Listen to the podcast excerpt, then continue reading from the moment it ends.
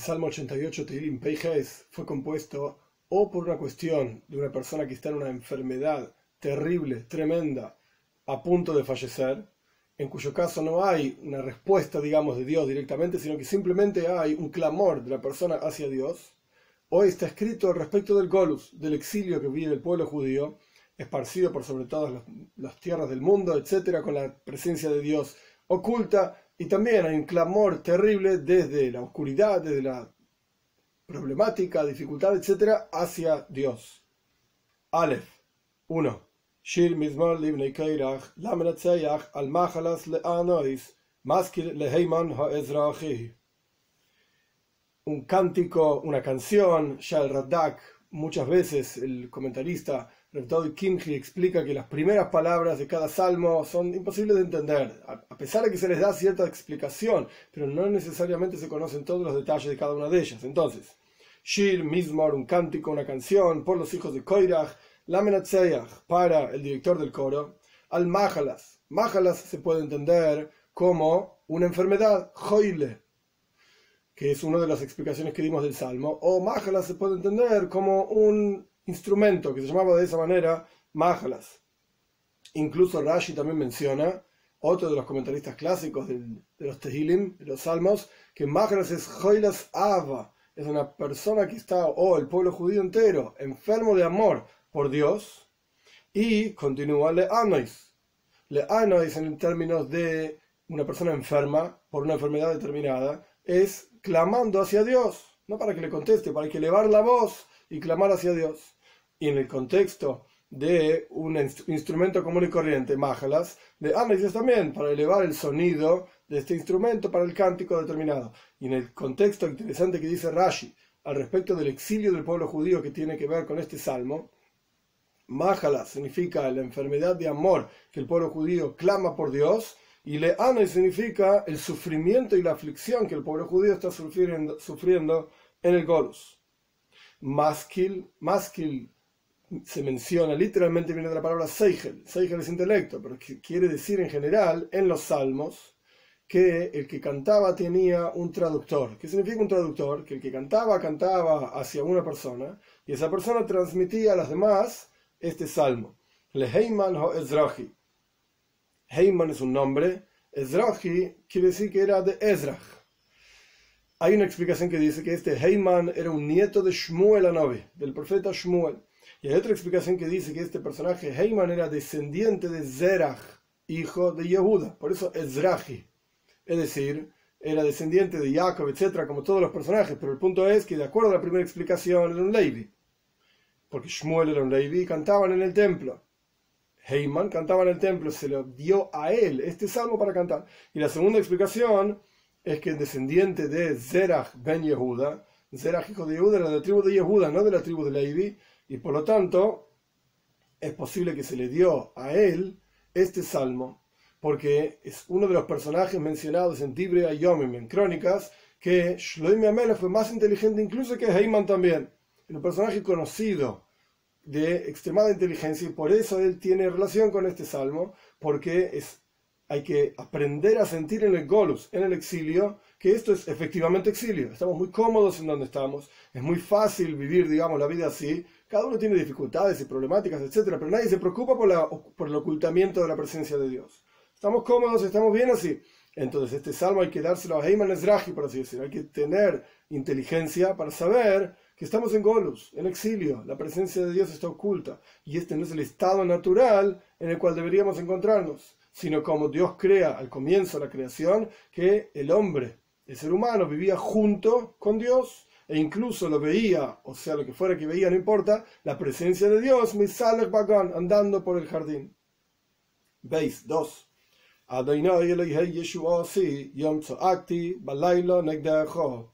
Dios el, el Dios de mi salvación, durante el día clamo hacia Dios, e incluso la palabra incluso no está en los salmos, la noche también estoy frente a ti, a pesar de que estuve, todo el día rezando por mis aflicciones y mis problemáticas, a la noche también estoy frente a ti. Gimel 3.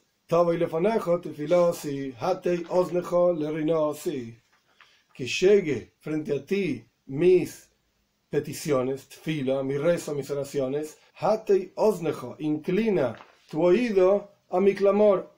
Dale,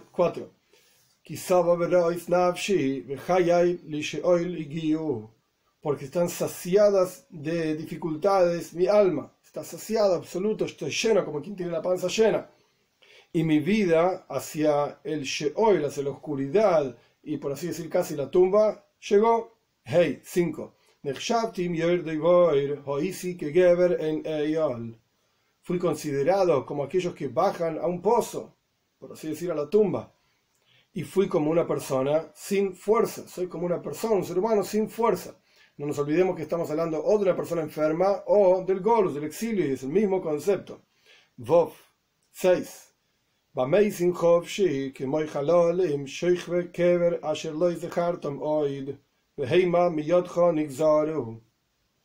Me siento, como, ¿cuál es el sentimiento de esta persona enferma o en colos en exilio? Como los muertos, que están libres de todas las cosas que pasan en este mundo. Como un cuerpo, un cadáver que está residiendo en la tumba, que Lois de Hartam Oid, que todavía no lo recordaste, es decir, en uno de los fundamentos del judaísmo es sin la resurrección de los muertos, que hay quienes dicen que se aplica también a Bnei Noach. Interesante. El punto es que me siento como un muerto, estoy en la tumba, literalmente acostado, por así decir, en la tumba, y todavía no me recordaste para hacer resurrección de los muertos, estoy todavía ahí abajo. Y esta, este, este sentimiento o este estado en el que se encuentra, de enfermedad, de golf, etc., de tu mano fue decretado. Zerdin, un decreto directamente, porque Dios decide el exilio del ser humano en general. Zain, 7. Me has puesto en un pozo profundo, en las oscuridades de los abismos. Ges 8.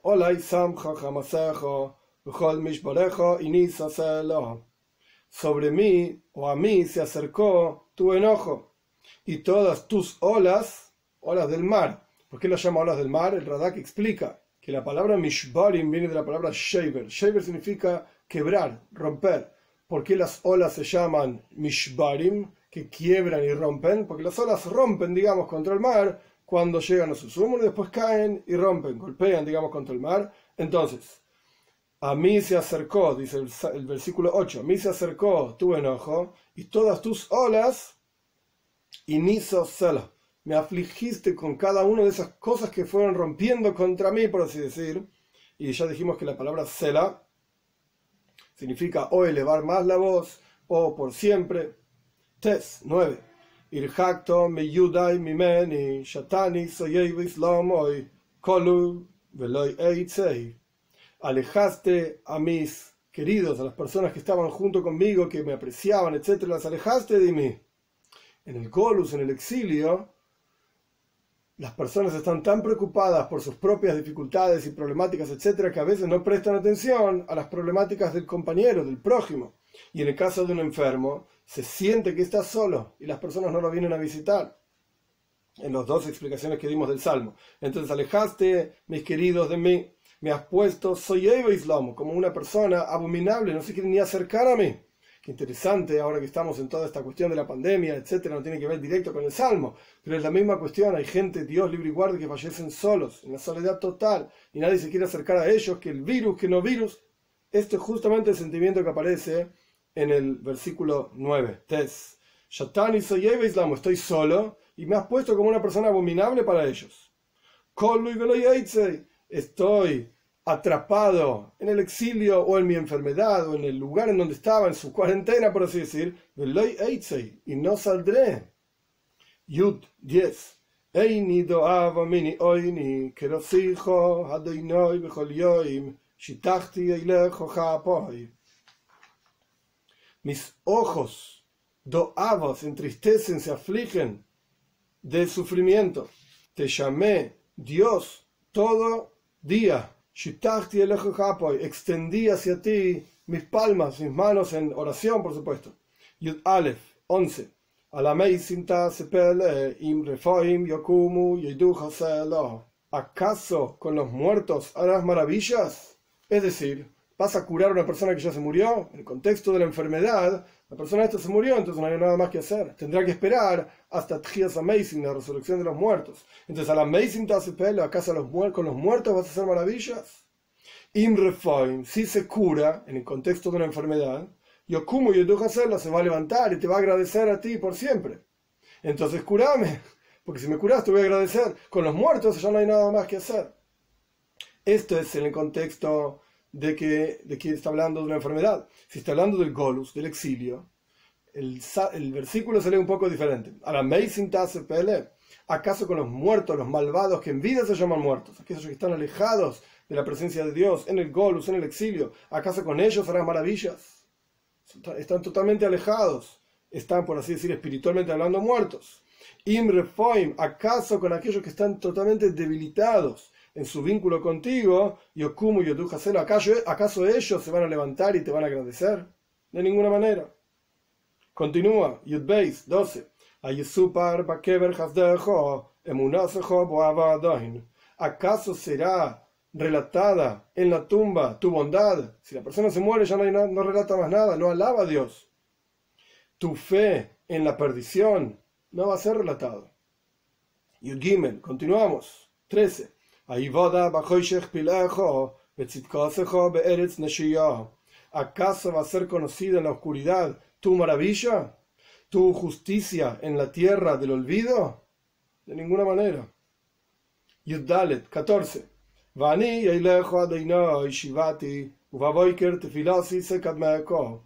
Y yo hacia ti, Dios, clamé y a la mañana mi rezo, mi oración se adelantó, por así decir, frente a ti, aquí está. Tesvov 15. ¿Por qué Dios abandonas mi alma? Ocultas tu rostro de mí. Tezain 16. Oni ani.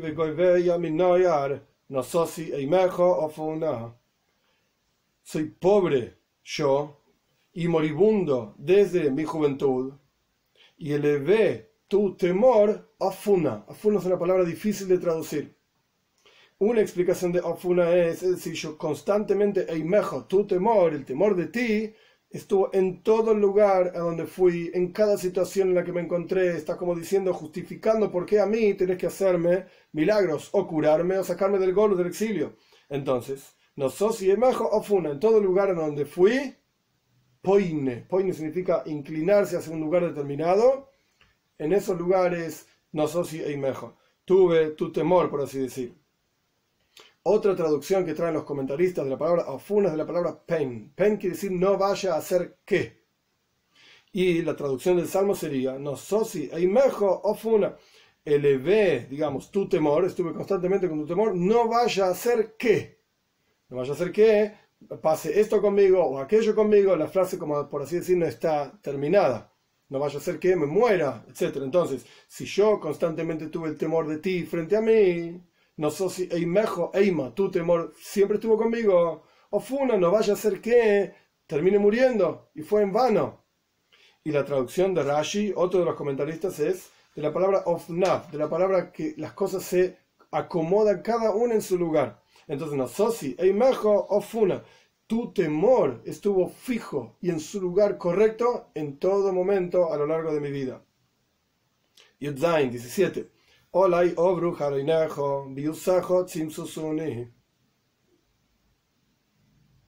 Sobre mí pasaron tus enojos y tus terrores me recortaron. Yudges 18. Sabuni Hamaim Kolayim Hikifu. Me rodearon, o sea, tu, tu, temor y tus terrores, tu enojo y tus terrores me rodearon como el agua todo el día. Rodearon por sobre mí juntos estos dos terribles asuntos, por así decir. Tu enojo terrible contra mí y los terrores que me ocurren en la enfermedad, en el golus, en el exilio. Yutes 19. mimeni oye yudai alejaste de mí quien me ama y mi prójimo, mi, quien me aprecia, aquellos que me conocen, están en la oscuridad. O sea, no están conmigo, me siento yo en la oscuridad. Este es el salmo. Al comienzo del salmo, similar al salmo anterior, hay una serie de expresiones que nos pueden ayudar a entender, por así decir, el concepto de este salmo que podemos aprender de este salmo. El salmo empieza con la palabra shir y continúa con mismor. Ya explicamos en el salmo anterior que el concepto de shir significa con la boca, cuando la persona canta con una boca. El concepto de mismor representa cuando la persona canta con un kli, con un recipiente, o sea, con un utensilio, con un instrumento. Shir entonces es la persona misma y mismor es el instrumento. Y el concepto este está mencionado muchísimas veces en Hasides, en Kabbalah, Oir Bekli. Oir significa luz, energía, infinitud. Dios mostrándose en el mundo como infinito. Por el otro lado, Kli representa recipiente, algo limitado, fijo, finito, que representa Dios mostrándose en el mundo como algo limitado. En el servicio a Dios hay una combinación de estas dos cosas. Por eso el Salmo dice, Shir mismo, tiene que haber las dos cosas. Tiene que haber una expresión de la persona intelectual, racional, acomodada, asentada, comprendida. Eso es mismo, con un recipiente. ¿Cuál es? El intelecto para entender a Dios. El corazón para sentir amor y temor a Dios. Pero por el otro lado tiene que haber un shir también tiene que haber algo que trasciende totalmente como luz, como energía, infinitud, trasciende totalmente la comprensión de la persona, trasciende totalmente los sentimientos de la persona. Es decir, es similar la idea del pueblo judío cuando recibe la Torah y dijeron, nada se benishma, haremos y entenderemos. Haremos sin entender, sin captar, etcétera, representa que la persona se entrega totalmente a Dios, trascendiendo totalmente sus barreras, el infinito absoluto en la persona misma dejando de lado su intelecto, dejando de lado sus emociones y se entrega a Dios. Mismo, por el otro lado, un cántico con un recipiente, con un instrumento, lo que representa es todo lo contrario. La persona sirve a Dios con su intelecto y con sus emociones, sintiendo, entendiendo, etc. Y nos enseña el Salmo que Livna y Koirach, como dijimos en el Salmo anterior, los hijos de Koirach están directamente relacionados con el concepto de Chuba. En esta idea de Chuba tienen que estar los dos asuntos tienen que estar las dos cuestiones e incluso se combinan. Toda la idea de la venida de Moshiach pronto en nuestros días representa la unión de estas dos cosas, que es algo paradójico, totalmente. La unión de lo infinito, Shir, cántico, Oir, luz, con la unión de lo finito, mismo, un cántico con un instrumento, que representa aquello que es limitado, Kli, recipiente. Estas dos cosas de vuelta se combinan en la chuva pero por cuanto lo llamamos un shir, una canción, es una canción de alegría, de. Y esto es lo que representa también el nivel más elevado de chuva, de arrepentimiento, pero más que, más que arrepentimiento todavía, sino que retorno y reconexión con Dios. Y en este sentido, en el versículo 3, tenemos una especie de combinación de ida y vuelta, justamente con esta cuestión de fila, del rezo, de la oración. El versículo dice, Tobo y lefanejo tefilosi que vaya frente a ti mi tefila. ¿Qué significa la palabra tefila? Punto número uno, que llegue frente a ti todo el lefanejo, significa que de abajo hacia arriba el hombre se acerca hacia Dios. De abajo hacia arriba, por así decirlo. Y no solamente a Dios en general, sino lefanejo. Lefanejo significa tu pnimius, lo más profundo interior de Dios, la esencia misma de Dios. Hasta ahí tiene que llegar mi tefila. ¿Qué significa tefila? Pues la palabra tefila se escribe con Taf, Pei y Lamed. Son tres letras. En Zohar está explicado que se puede leer de dos maneras diferentes. Una manera de leer la palabra fila para entender el significado de la oración del hombre frente a Dios. Una manera de entender es diferente. Tes, Pei, Lamed, Tafel. Tafel significa algo secundario. Tafel implica la idea de bitul, anulación y entrega total a Dios donde la idea es que para que la oración realmente llegue a lefanejo, llegue hasta lo más profundo y pnimius, lo más interior de Dios, la esencia misma de Dios, la persona tiene que estar totalmente anulado y entregado a Dios.